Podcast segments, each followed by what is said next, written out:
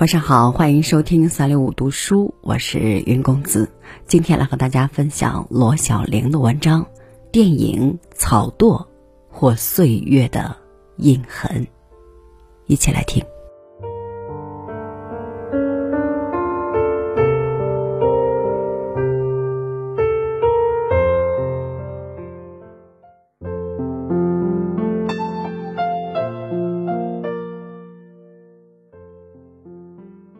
所有在时空的延伸里上演的，都是电影。没有谁能走出人生这部电影，就像没有人能走出时间。五岁那年，我跟着小伙伴到村前的山岭上摘野果，因为年纪小跑得慢，被伙伴们甩出好远。经过一座独木桥的时候。我的脚一滑，就从桥上掉了下去，额头正好撞上了桥下的一颗石头，当场昏了过去。后来满脸是血的我被大人们看见了，他们在一阵慌乱中拉来一辆双轮车，一路狂奔，把我送去了十几里外的镇卫生院。那是我人生中的第一次重创啊！母亲和婶婶将我死死地摁在手术床上。我清晰地感觉到那根冰冷尖锐的银针一次次地刺破皮肤，从伤口的这边穿向伤口的另一边。因为失血过多加恐惧过度，我再一次晕厥过去。等醒过来的时候，已经是第二天了。伤口已经缝合包扎好，但仍在剧痛。母亲叫上叔叔，拉着双轮车和婶婶一人一边在车外护着，像押送贵重物品一样把我从镇上接了回去。我蜷缩在三轮车上，一边哭一边颤抖。母亲说我的样子就像去了半条命的小猫。母亲还告诉我，那天村里要放电影。电影是什么？我躺在双轮车厚厚的稻草上，无力的想：电影能治好我头上那条缝了八针的伤吗？音乐中似乎想起小伙伴曾说过，这个东西能在一块白布上放出真人来，但那些真人又跑不出来，他们还能在里面说话吃饭。母亲说的电影大概就是这个了吧。我对人能在一块白布里吃饭的事产生了一些好奇，这些好奇让我站立的哭泣渐渐平静下来。一进村，我就看到奶奶住的晒坪上已经有人在两棵大樟树间扯开了一块白布，三四个放映员张罗着把机器放在白布前面，又是拽机又是拉线的忙活着，这就是电影吗？奶奶看我头上蒙着白纱布，哭着把我搂过去，骂着天杀的妖孽把我的孙女摔成这样，然后跑回屋里拿出了几颗糖果。仿佛我生命的记忆里是从这个时候开始的。在我儿时的印象中，哪怕是过年，农村的孩子都很难吃上糖果，但这个时候我居然幸运地获得了几颗。奶奶重男轻女的思想很严重，以往有好吃的东西，总是先照顾堂哥堂弟，而我一直半大不小的夹在他们中间，又是个女孩，总是不受重视的被遗忘。现在头上创伤让我获得了难得的重视与疼爱，伤痛在这时仿佛得到了不小的慰藉。放电影的叔叔们布置好了场地。被奶奶请回家里吃饭，我记得其中一位戴着眼镜、长得很斯文的放映员对我说：“小朋友，今天晚上的电影很好看，说的是解放军叔叔打敌人的故事。你也要像解放军叔叔那样勇敢哦，一点点伤很快就好，不要害怕。”他的话听上去充满了温暖的力量。我虚弱的身体突然觉得有了一些底气。奶奶那天破天荒的杀了只鸡，热情的招呼着放映员们，还给我盛上了一大碗的鸡汤。村上的孩子们好像都不用吃饭了似的，盯着我头上包扎的白布，用一种分不清是同情还是羡慕的表情看我，转头又盯着放映员看，好像他们是神仙罗汉下凡一样。那时候，电影是一门红火的事业，放映员是一种令人艳羡的职业，每乡每村都争着抢着让放映队去帮他们放电影。能请到一场电影是一件光荣的事儿，而哪个村谁家能请到放映员吃饭，是家族的一次莫大荣光。爷爷奶奶的脸上自然是容光焕发的，他们摆了一桌最好的酒菜来款待放映员，但放映员们都还挺客气。爷爷给他们准备的米酒，他们坚决不喝，说是怕耽误工作。尤其是那个戴眼镜的放映员，还有点羞涩，吃饭都比别人斯文几分。那天晚上，饭桌上最大的鸡腿被夹到了我的碗里。天刚黑下来，晒屏上已经密密麻麻的坐满了人。孩子们要么兴奋的到处乱跑，要么坐草地上大呼小叫，没一会儿消停。正对着电影幕布的晒屏边上堆着五六个大草垛，在夜幕下像一个个安静的粮仓。邻村四五里外的乡亲也都过来了，大家互相招呼着，热闹的像过节一样。当一束闪亮的光唰的一下投射在幕布上时，全场观众一下安静下来。我们村历史上第一场电影就这么隆重的。开始了。当我的伤口还在作痛，身体有气无力，我跟母亲说不想看了。可是母亲说难得放一次电影，还是看一会儿吧。说着把我抱了出去，抱到了晒屏后面一个将近一人高的草垛上。那是一个堆得很平整的草垛，我觉得有些奇怪，这个草垛和周围的草垛不一样。一般的草垛造型就像宝塔一样，中间高，四周低，根本不好坐人。可当时为什么会有一个草垛堆得如此四方平整，像是有人把原来的草垛拆了，然后再重新堆过一样？坐在那堆厚厚的稻草上，熟悉的感觉突然让我想起昨天往返卫生院的路上，双轮车上都有一层厚厚的稻草。我回到家的时候，奶奶把那些留有血迹的稻草扎成两小板，在屋前一烧，然后让母亲抱着我跨过火盆儿，说是去血光之灾。想来情急之中，这个草垛已经被母亲拆了用了。我坐在上面，高度刚刚好，能清晰的看到整个晒屏上的人头，他们站得最高的人也挡不住我的视线。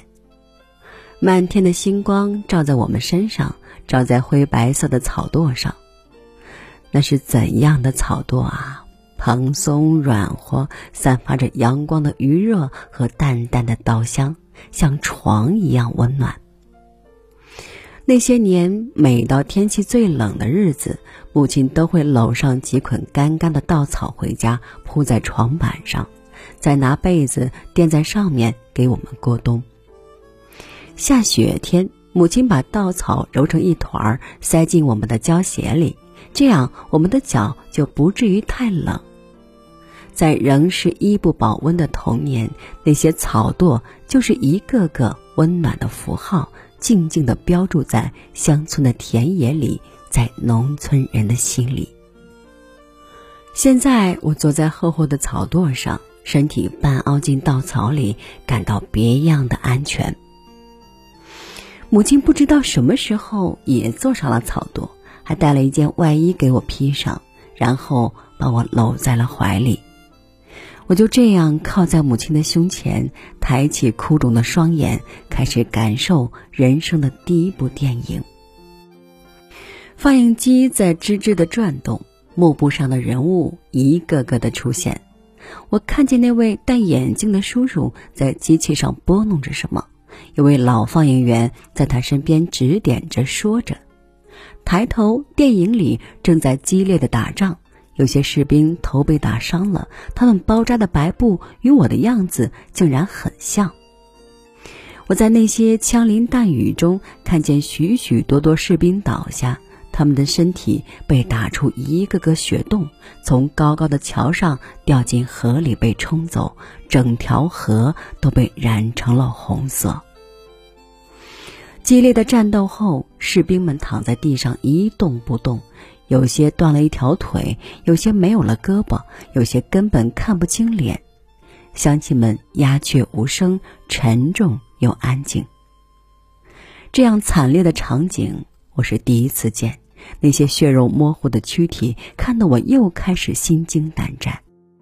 我又想起了自己一脸的血，于是又害怕的哭起来，闹着要走，不愿意再看了。母亲安慰我说：“你看那些解放军叔叔，为了解放全中国，不怕枪，不怕刀。”多勇敢！你这点小伤算什么？过几天就好啦。母亲说的话怎么和放映员说的话一样？我开始相信我的伤并不是那么可怕，还下意识的动了动自己的手脚，发现他们仍安然无恙的挂在身上时，隐隐作痛的伤口确实觉得好了些，人也不再惊颤。那场草垛上的电影像一剂温凉的膏药，温暖及时的愈贴在我创伤的身体和心灵之上。后来每次看到头上的疤痕，便又能想起那晚的电影、温暖的草垛和满天的星光，沮丧的心情很快又会烟消云散。没想到十七年后大学毕业。我的第一份工作竟然与电影有关，我被借调到电影的主管部门工作，成为电影经常打交道的人。但工作伊始，常常觉得郁郁不得志。我曾跟领导说过，想到艺术团去当一名舞蹈演员，但领导说：“你去当演员不可能啊。”说完，盯着我平庸的脸看了好几秒，特别是头上的那道疤痕。他从额头的一侧以对角线的姿态大摇大摆地延伸到了额头的正中央。领导的回答让我第一次清晰地认识到，疤痕带给了我无法回避的后遗症。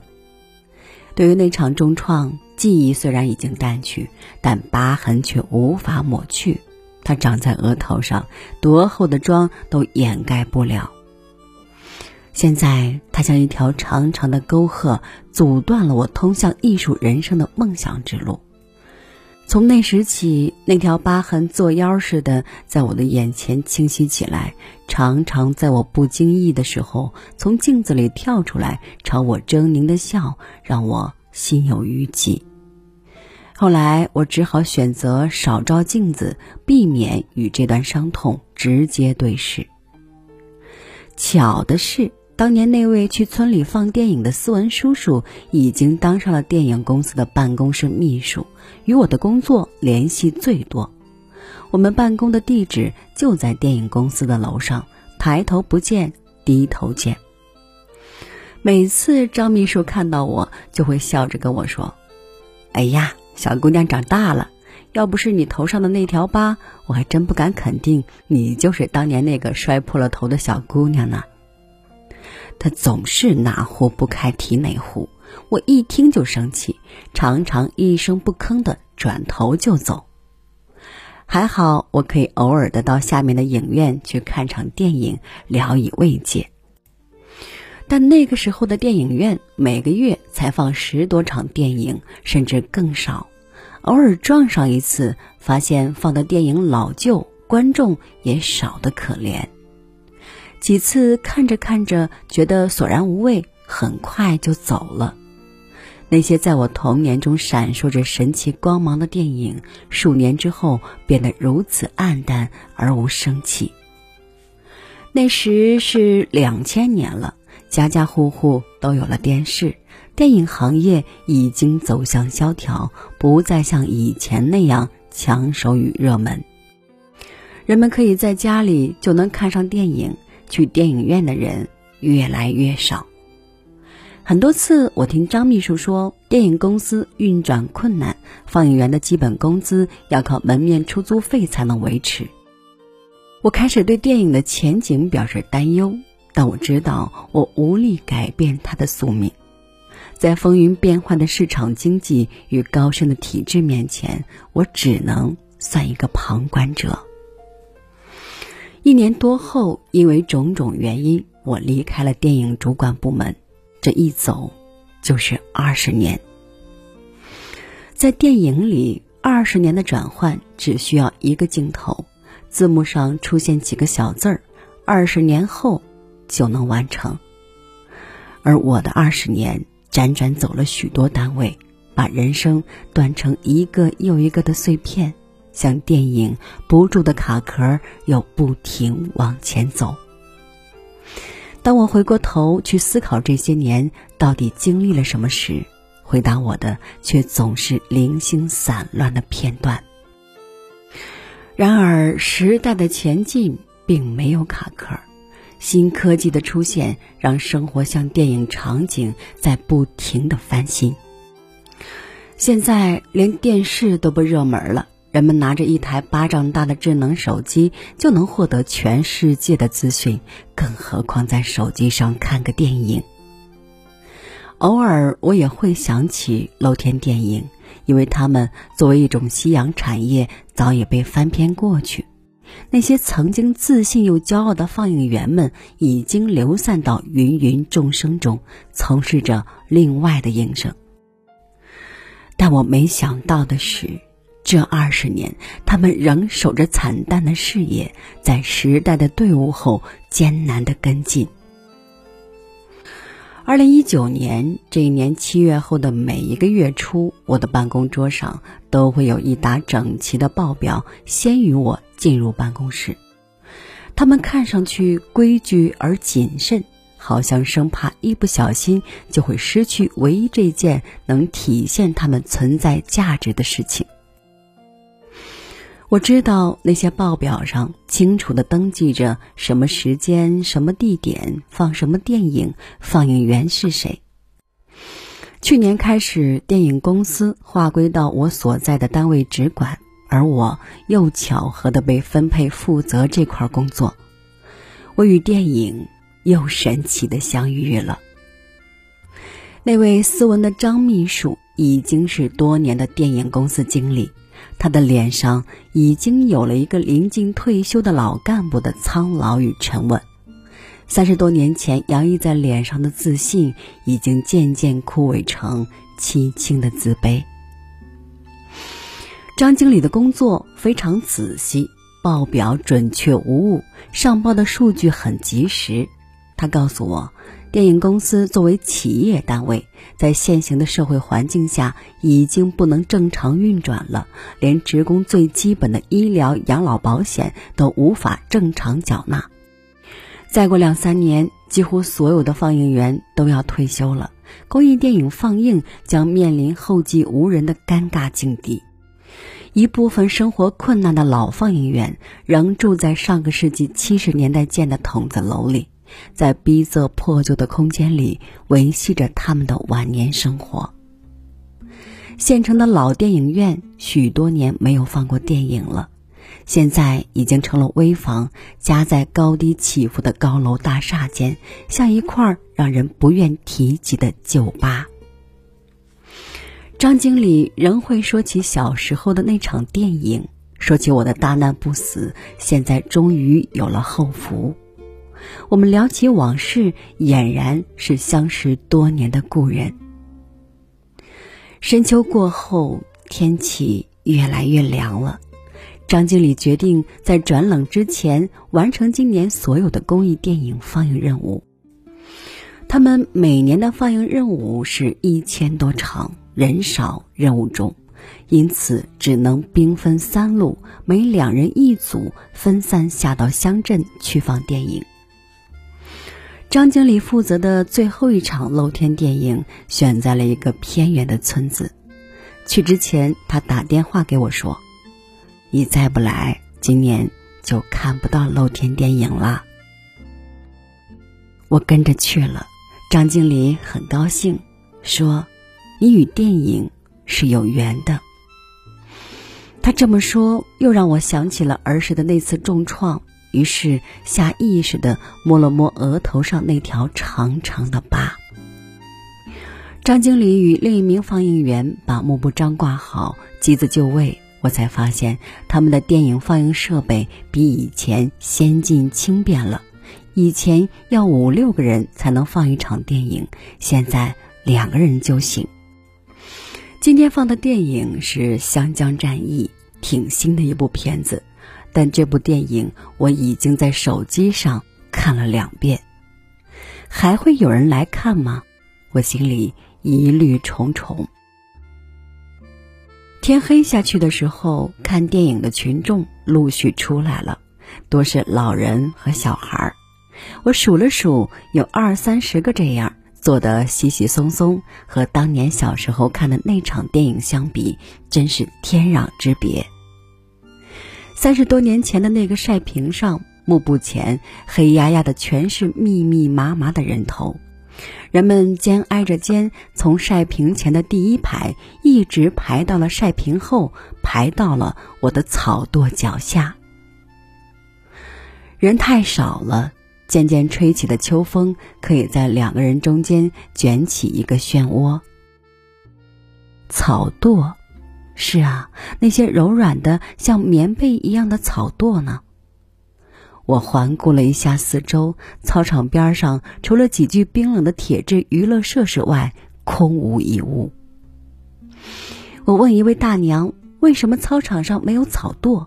大娘说：“哪里还有什么草垛？现在农村人割谷子都开始用收割机了，稻草被搅进机器里就会被碾得粉碎，所以很少再有完整的稻草可以堆草垛了。”我想到这些年去农村，确实很少看到草垛了，只有被收割的稻草根儿，像坚硬的铁脊，裸露在空旷的田野中，剑拔弩张的在与人间对峙。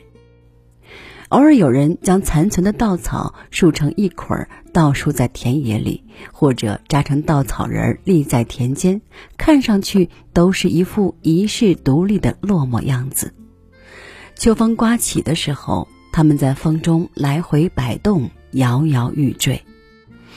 草垛、打谷机、织布机这些农村物事，他们曾经是农村的符号和印记，现在已经渐渐消失在这个高速运转的时代中。白色的荧幕上，枪林弹雨的激战场面与荧幕前稀疏的观众形成了鲜明的对比。几个孩子在电影场地周围追跑，可很快又停了下来。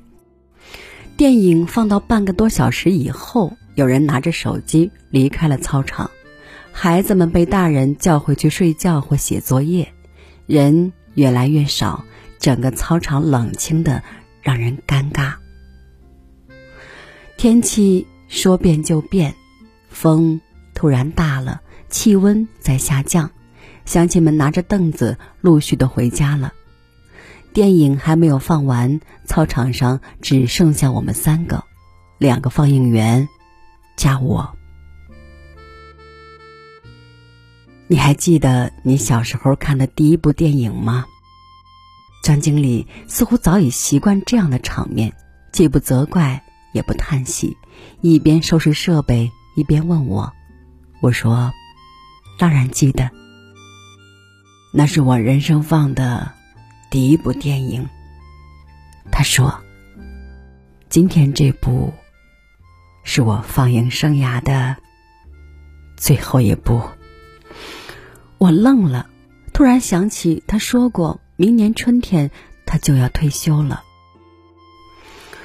露天电影的经历，就像一场准备收场的电影。张经理。感慨地说：“他的话就像深秋夜里刮起的冷风，吹到我的额头上，那疤痕突然又开始隐隐作痛，而我知道，终将有人比我更痛。在时代发展变迁这场电影中受伤的人，还有面临着要化解这沉疴痼疾的人。